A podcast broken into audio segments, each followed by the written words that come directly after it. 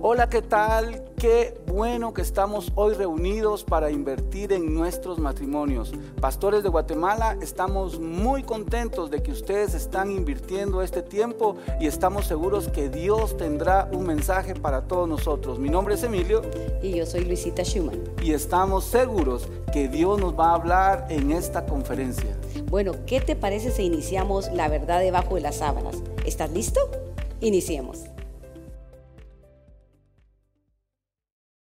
Bueno, es un privilegio el estar aquí con ustedes y antes de iniciar estas pláticas que queremos compartir con ustedes, yo sé que muchos de ustedes no nos conocen y quisiéramos dejar ciertas cosas en claridad. Primero, no somos un matrimonio perfecto, para nada. Y creo que no existe ningún matrimonio perfecto. Lo que sí hemos estado luchando, trabajando y desarrollando es mantener una relación saludable.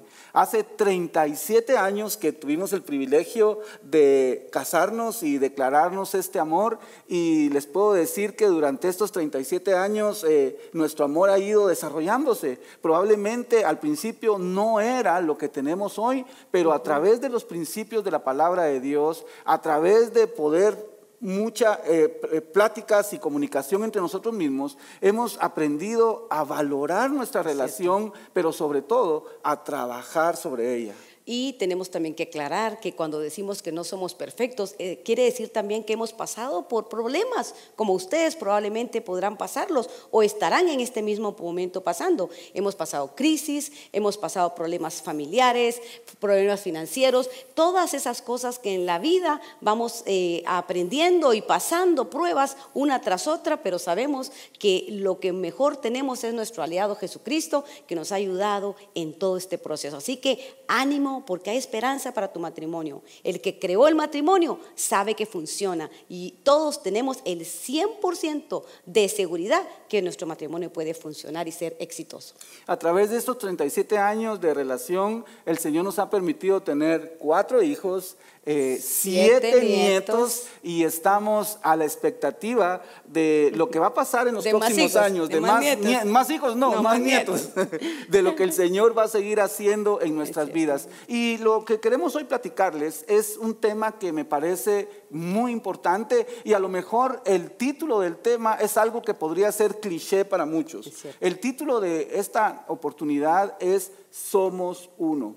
Y yo sé, yo sé, todos hemos escuchado en alguna boda, hemos leído el pasaje cuando eh, el Señor dice que ya no son dos, sino que somos uno. Pero no es cierto, no es cierto que a veces esa declaración de que somos uno, a veces no tiene la realidad de lo que estamos nosotros viviendo. O se ve lejos de alcanzarlo, porque nos vemos y decimos, wow, estoy tan lejos de mi esposo que no parece que somos uno. Y ese es el plan del enemigo para todos los matrimonios. Todos sabemos, los que hemos eh, leído la Biblia en alguna oportunidad, sabemos que la Biblia inicia con la historia de un matrimonio. Y la Biblia finaliza con la historia de otro matrimonio entre Jesús y la iglesia. Quiere decir que Dios le pone un interés y una importancia sumamente grande a lo que es el matrimonio. Y por eso hay un plan específico, un plan determinado y un plan agresivo para que esa unidad que el Señor promete, que es un proceso durante toda la vida, no se dé. Y al contrario, que los matrimonios se diluyan, que los matrimonios se destruyan y en peor de los casos, que cuando están viviendo juntos no estén disfrutando de una relación extraordinaria. Y a mí me gusta mucho lo que tú escribiste en el libro, Emilio, y te anuncio este libro, La verdad debajo de las sábanas, el Señor nos lo regaló, pero tú dices algo muy importante ahí, que podemos vivir un matrimonio aburrido, común y corriente, o podemos escoger tener un matrimonio bendecido, extraordinario, sobrenatural. Tenemos las herramientas para hacerlo de verdad un matrimonio sobrenatural. Y Jesús dijo algo muy importante y él en el capítulo de Juan, capítulo 10 y verso 10, nos habla acerca de un versículo que es muy conocido para todos los que leemos la Biblia. Y déjenme leerlo junto con ustedes. Dice, el ladrón solo viene para robar, matar y destruir. Y Jesús dice, pero yo he venido para que tengan vida y para que la tengan en, abundancia. abundancia. Para que la tengan en abundancia. Y normalmente este capítulo cuando lo mencionamos o cuando lo hemos escuchado en las iglesias, lo aplicamos a la vida espiritual. Claro que se puede aplicar a la vida espiritual. Algunos, Monetaria. algunos lo aplican en la vida financiera. Financiera. Claro que se puede aplicar en la vida financiera, pero raras veces aplicamos este verso a a nuestra nuestra vida matrimonial. Y hoy quisiéramos ponerlo desde esa perspectiva. El enemigo tiene un plan específico, agresivo, directo para matar, para robar, para destruir los matrimonios, pero el Señor, el propósito que Él tiene es que nuestros matrimonios puedan tener una vida y una vida en abundancia. Así que lo primero que quisiera que hiciéramos en esta oportunidad que estamos acá eh, en esta conferencia es que meditemos, que analicemos nuestra relación y si estamos realmente teniendo una relación de una vida en abundancia. Es Yo no como, sé- hacer, es como hacer una medida, es como chequear, bueno, cómo está realmente nuestro tanque eh, de, de amor en el matrimonio. ¿Estamos rebosando? ¿Estamos viendo este amor sobrenatural? ¿O realmente estamos caminando nuestro matrimonio en vacío, en empty, diríamos aquí en Estados Unidos? ¿Qué, ¿Cómo está realmente luciendo nuestro matrimonio en abundancia? Y yo no sé cuál es la respuesta en cada una de sus relaciones. El Señor sí lo sabe. Las buenas noticias son que independientemente de la forma en que estés viendo tu relación, tú lo mencionaste anteriormente, todos tenemos el 100% de posibilidades de vivir esa vida en abundancia que el Señor quiere que nosotros tengamos. Ahora, claro, la pregunta del millón es, ¿cómo lo hacemos? ¿Cómo lo logramos? nosotros podemos desarrollar, cómo nosotros podemos trabajar para que nuestra relación no sea aburrida, sea común y corriente, sino que sea una relación en abundancia. Y esto no tiene nada que ver con los años de matrimonios que tengas. Puede ser que seas un nuevo eh, matrimonio o que estés como en los 10 años de matrimonio o que realmente ya tienes una, varias décadas juntos de matrimonio. Para todos es la oportunidad de crecer. No, no digas, bueno, yo tengo muchos años de vivir con esta persona, ya no va a cambiar. Sí hay oportunidad de cambio cuando hay disposición del corazón. Así que miremos este verso que también es muy conocido, pero que es una realidad que tenemos que tener muy internalizada en nuestras vidas. Eclesiastés 4, 9 al 12 dice lo siguiente, es mejor ser dos que uno, porque ambos pueden ayudarse mutuamente a lograr el éxito. Si uno cae, el otro puede darle la mano y ayudarle, pero el que cae y está solo, ese sí que está en problemas. Del mismo modo, si dos personas se recuestan juntas, pueden brindarse calor mutuamente, pero ¿cómo hace uno solo para entrar en calor? Alguien que está solo puede ser atacado y vencido, pero si son dos, se ponen de espalda con espalda y vencen.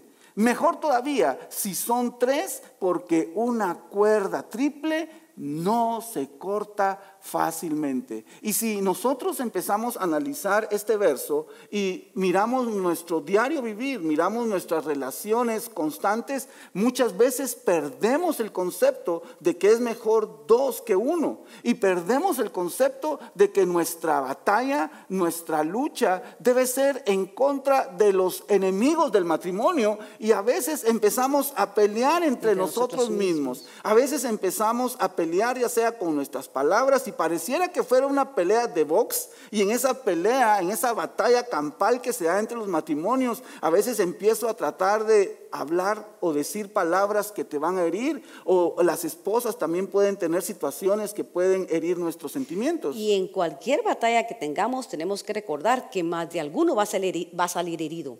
O si no los dos. Lo hemos visto en las luchas, en los box, uno cae noqueado y de verdad que en los matrimonios hemos visto eso, cómo esas peleas tienen el potencial de noquear a una persona de tal manera que ya no se levante donde está y resultado de eso es un divorcio. Así que evitar las peleas es una de las cosas, o saber realmente escoger las batallas son las que nosotros tenemos que aprender a lidiar y cómo hacerlo, Emilio. Y es que tenemos que reconocer que cuando estamos peleando en el matrimonio, ninguno de los dos va a ganar. Va a ganar, es cierto. En el matrimonio o ganamos los dos o, perdemos, los dos. No creas que cuando estás peleando por la fuerza con que hablas, con las actitudes que haces, por los castigos que le vas a poner a tu pareja, me salí con, con, lo que yo quería, gané esta batalla. No es así. Si yo gano la batalla, tú la perdiste. Y en el matrimonio, si es mejor dos que uno, ambos perdimos esa batalla. Entonces, ¿qué es lo que tenemos que hacer?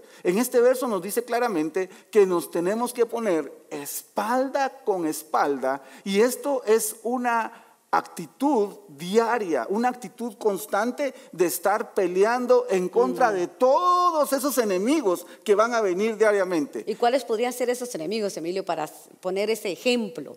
Bueno, hay enemigos que son enemigos espirituales. Claro. Habíamos hablado al principio acerca de eh, este plan que tiene el enemigo espiritual para acabar con los matrimonios, pero también a veces hay amistades, a veces son problemas financieros, a veces son nuestras propias cosas del pasado y vamos a estarlo hablando eh, más adelante. Entonces hay una multitud de enemigos que van a querer distorsionar, pero sobre todo destruir el matrimonio. Y nuestro deber, nuestra responsabilidad es, estar siempre protegernos, espalda con espalda. Yo protejo tu espalda, tú proteges la mía, porque es mejor dos que uno. Y es que nos convertimos en un team en un equipo ganador cuando lo hacemos así. Separados no ganamos, pero unidos si ganamos, eso es lo que dice la palabra, ¿verdad? Que nos unimos, somos uno, somos más fuertes. Y al hablar de ser uno, podemos hacer eco de lo que Jesús mencionó en Marcos 10, 6 al 9. Desde el principio de la creación, Dios los hizo hombre y mujer. Y esto explica por qué un hombre deja a su padre y a su madre y se une a su esposa y los dos se convierten en uno solo. Como ya no son dos, sino uno, que nadie separe lo que Dios ha unido.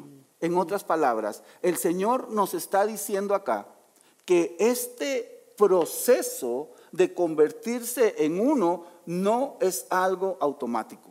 Tenemos que saber que cuando nosotros nos casamos, éramos uno.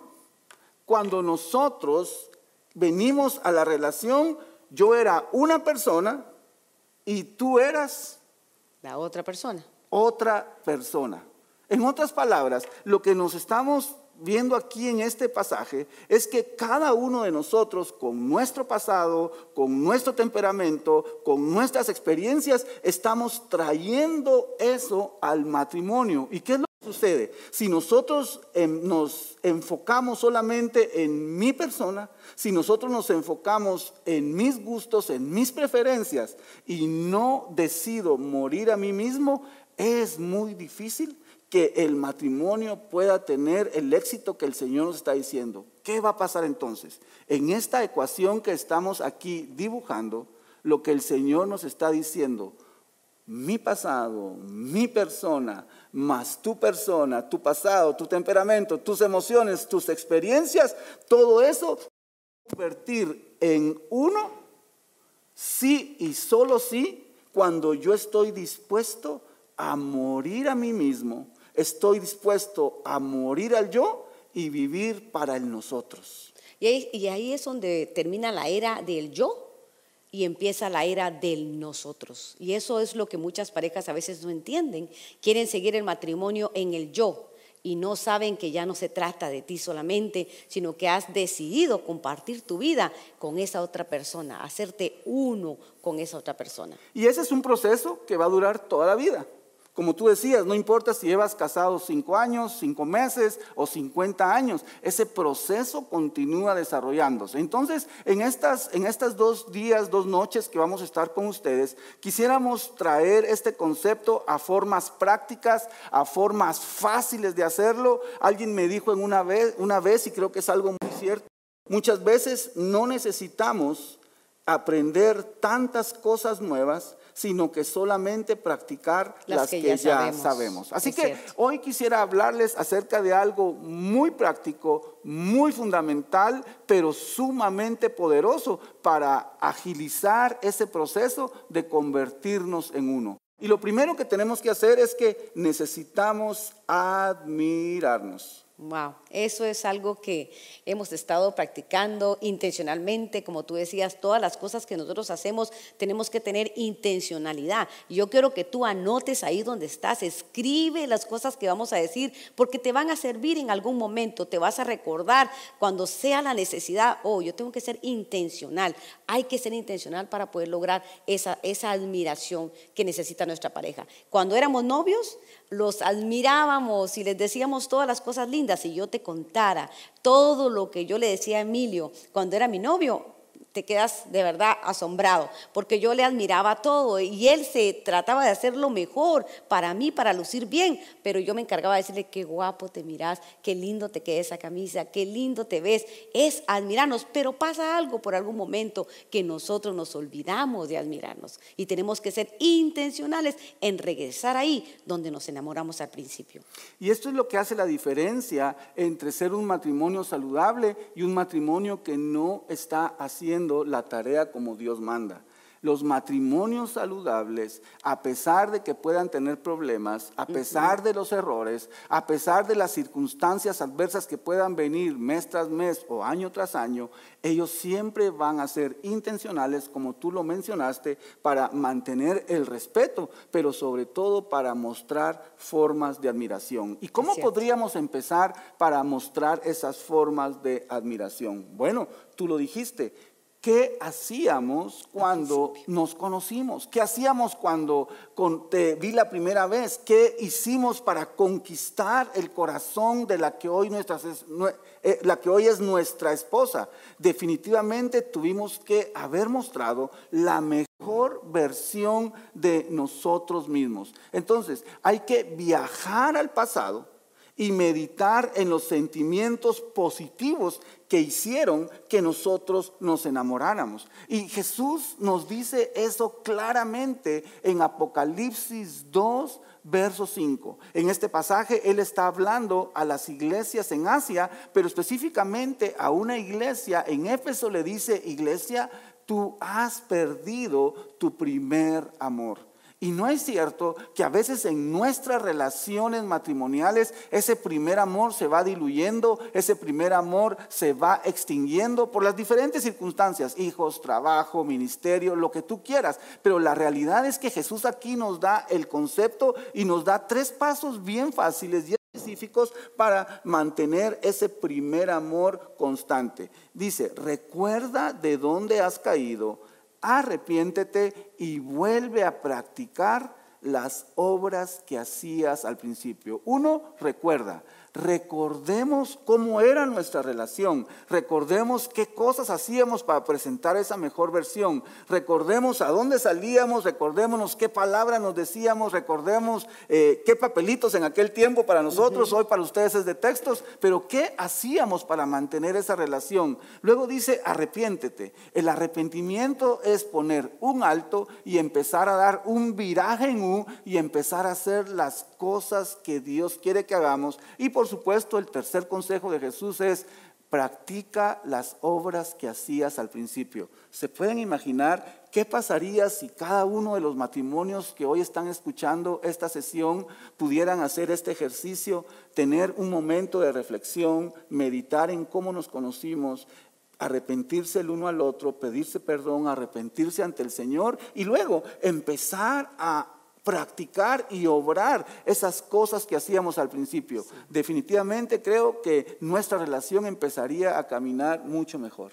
Y como decía al principio yo, tenemos que meditar en esas formas de admirar a nuestra pareja. Como yo les decía, me gusta mucho admirar cómo Emilio luce al día de hoy. Me enamoré de él cuando tenía 20 años, pero hoy ya no les voy a decir su edad, pero él ya ahora no está igual como cuando era jovencito, pero aún así me sigue gustando muchísimo. Y es porque hemos continuado esa admiración, que hay que cultivarla, como tú decías, Emilio, pero es importante dejársela saber.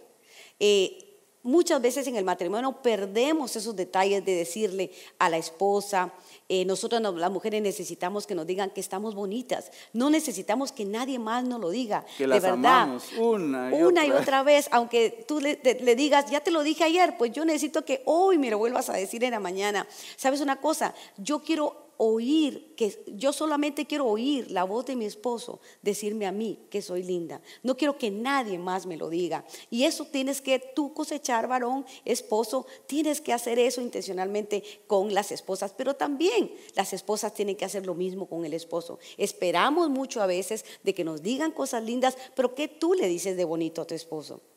Busca esa forma de admirarlo. Le has dicho la última vez que admiras y el trabajo que hace por ti. Yo siempre te estoy diciendo constantemente que le doy gracias a Dios porque eres muy trabajador, eres muy intencional en cuidar de nuestra casa. Son valores y cosas que tienes que decirle que necesitan los esposos escuchar también. Y eso es bien importante, no solamente las mujeres recibirlo. Tienes que ser intencional en formar mu- muestras de cariño. Como les digo, a veces se, se- se vuelve el matrimonio muy, muy cotidiano, muy aburrido, porque no estamos alimentando, no estamos regando, no estamos echando esa agüita, esa planta para que florezca. ¿Y cómo podría hacer esas muestras de cariño? Pues puedes abrazarlo. ¿Cómo te fue tu día? A mí me gusta hacerle piojito a Emilio, rascarle su cabecita, cosas que hacíamos antes. Y a los hombres, miren, les voy a dar un- un- un tip Un consejo que quiero que, quiero que puedan tomar hoy. Eh, tal vez a veces las mujeres no nos gustan mucho los cariños que dan a entender otra cosa. Por ejemplo, eh, las caricias que no están demostrando amor, sino quiero que vayas conmigo a la, a la habitación. Y eso tienen que tener cuidado los hombres porque a veces no estamos esperando esa clase de cariños durante el día. Pero imagínate, a mí me encanta que Emilio me bese la mano. Cuando él me besa la mano es algo para mí tan valioso, me hace sentir tan valiosa, porque es como que si yo fuera una princesa y él me besa la mano. Entonces quiere, hay cosas que hay que mostrar. Yo no sé qué funciona para tu pareja, qué es lo que le gusta a tu pareja, tienes que mostrarlo. No solamente digas, ya te lo dije, o tú lo sabes, tú sabes que te quiero. Ella no solamente quiere saber que tú lo quieres, él no solamente quiere saber que tú lo quieres, quiere ver acciones. Y eso es lo que va haciendo que la pareja se vaya uniendo más. Claro, y tenemos que buscar formas de, admirarla y eso se puede hacer a través del servicio. El servicio es fundamental para mantener esta admiración mutua. Mientras más sirvamos, más vamos a conectarnos emocionalmente. Y alguien podrá decir, máxime en nuestros países latinoamericanos, yo crecí con una mentalidad muy machista donde quería que Luisita me hiciera de todo. Me sirviera la comida, que hiciera la limpieza, prácticamente todo. Toda, y tú dices que yo parecía un doctor, ¿no? Él parecía un doctor que en una sala de operaciones donde solo pedía cuchillo, tenedor, cuchara, servilleta, y ahí iba yo corriendo para todos lados a servirle. Pues gracias a Dios tenía una actitud de servicio para él, pero qué lindo cuando él entendió que también yo necesitaba que me ayudara en el servicio y pues eso ha hecho que también yo admire más a Emilio, porque quiero decirte algo, varón, si eres de ese tipo de hombre como Emilio lo era, muy machista, eh, no te haces débil cuando sirves, te haces más grande cuando sirves a los ojos de una mujer. Y podemos buscar formas intencionales de servir. Ah, yo me he convertido en el basurero oficial de la casa. Ah, hago la cama. eh, eh, hay algo que todos los días lo hago, es hacerte tu café. Y entonces todas esas cosas van creando este, este vínculo, esta conexión que va más allá de una vida normal y se vuelve una relación extraordinaria. y déjame decirte, Emilio, aquí públicamente ante Dios, de que todo eso que haces a mí, me- cuando yo lo recibo, me hace sentir como, "Ah, yo tengo que servirlo también, porque está siendo tan especial conmigo. Esto es simplemente el principio de la siembra y la cosecha. Lo que nosotros sembramos, eso vamos a cosechar. Y a veces se nos olvida. Y yo definitivamente cuando tú tienes esos actos de amor para mí, nace en mí que quiero servirte más también. Entonces tenemos que terminar esta, esta sesión de admirarnos o este consejo de admirarnos con este pensamiento. El proceso de la admiración de tu cónyuge, no, para, para hacer el proceso de la admiración a tu cónyuge, no hay cabida para el orgullo. Si nosotros queremos crecer en esa área de la admiración a nuestra pareja, quitemos el orgullo porque el orgullo es el impedimento para que digamos todo eso bello que queremos decirle y que tenemos en el corazón para nuestra pareja. ¿Qué les parece si hacemos una pequeña prueba?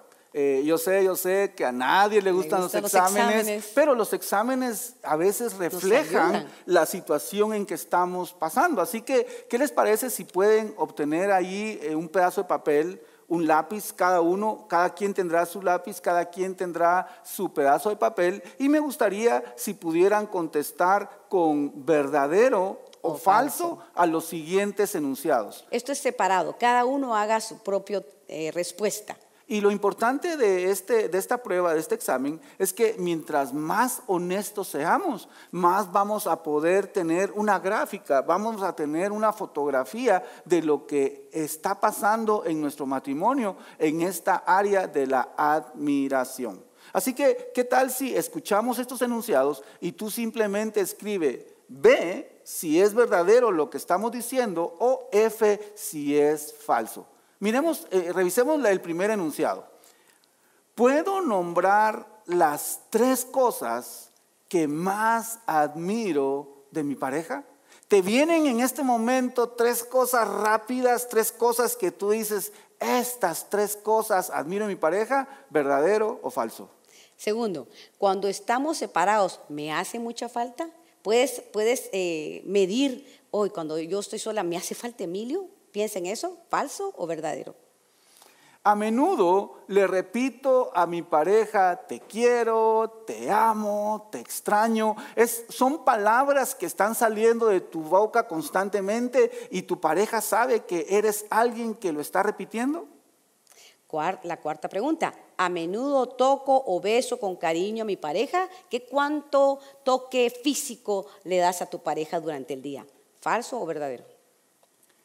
El siguiente, el siguiente enunciado, mi pareja me respeta, estoy mostrando respeto, la forma en que le hablo, la forma en que la trato, la forma en que hablamos delante de las demás personas, eh, la estoy respetando delante de mis hijos, todo eso es falso o verdadero. Seis, me siento amado y cuidado en nuestra relación, verdadero o falso. ¿Hay fuego y pasión en nuestra relación? Buena pregunta. Ocho, el romance sigue siendo una parte de nuestra relación. ¿Verdadero o falso? Si pudiera regresar en el tiempo, no dudaría ni un solo segundo en casarme con la misma persona, verdadero o falso. Yo siempre he dicho esto, si yo pudiera nacer mil veces, las mil veces me casaría contigo. Verdadero. Número 10. Recuerdo como si fuera ayer la historia de nuestro amor. Y puedo decir con seguridad que sí recuerdo muy vivo nuestro primer amor, nuestro primer momento. Ok, entonces ustedes tienen estos 10 enunciados y ahora necesito que cuenten la cantidad de verdaderos que tuvieron en estos 10 enunciados y déjenme darles la calificación. Si nada más tienes de 0 a 3 Bs verdaderos, déjame decirte esto, no se desanimen, el primer amor puede reactivarse haciendo Apocalipsis 2.5. Si solo sacaste uno, dos o ni un verdadero, o solo tres verdaderos, hay promesas de Dios que el primer amor puede reactivarse. Si sacaste de cuatro a seis, tienen que ser más intencionales en cultivar el cariño y admiración. Quiere decir también, no te sientas mal, hay espacio para crecer en esta área, pero vas más o menos en el camino correcto. Pero si ustedes sacaron de 7 a 10 verdaderos, esas son buenas noticias. Ustedes están valorando y esto es un escudo que está protegiendo su relación en contra de todos estos enemigos que lo quieren destruir. Bueno, si tomaste el test, lo hiciste y lo evaluaste bien, bueno, mira cuáles son las cosas que tú necesitas crecer. Esto no es un test para que decirte, oh, fallaste, perdiste, ya no te vas a graduar. No, este es un test para que digas, wow, ¿dónde estoy parado? ¿Dónde está mi relación? Vamos a trabajar por ella. Y nos encantaría orar por ustedes, Emilio. Podemos orar por ellos para que el Señor continúe durante esta conferencia trabajando en tu corazón, removiendo. Dejemos que el Espíritu Santo empiece a todo esto que has escuchado, toda esta información que para muchos puede ser, nunca lo había escuchado, u otros dicen, sí, ya lo había escuchado ¿Cómo cambiamos? ¿Cómo crecemos? El propósito de esta conferencia es salir renovados con una verdad en nuestra vida. Si habíamos creído una mentira acerca del matrimonio, que hoy quede cancelada. Acompáñanos a orar. Padre, te damos gracias por esta primera sesión, Señor, que nos permites hacer para tus hijos, Señor. Sabemos que tienes un plan perfecto para ellos. Sabemos, Señor, que tú creaste el matrimonio para que funcionara. Tú creaste al hombre y a la mujer para que vivieran en armonía. Dijiste, no es bueno que el hombre esté solo, le voy a dar una ayuda. Gracias, Señor, porque podemos ver cómo nos amaste y el matrimonio es un regalo de parte tuya. Gracias por estas parejas que han escuchado, sigue trabajando Espíritu Santo sobre ellas, dales convicción de las cosas que necesitan cambiar. En el nombre poderoso de Cristo Jesús te damos gracias. Amén y amén.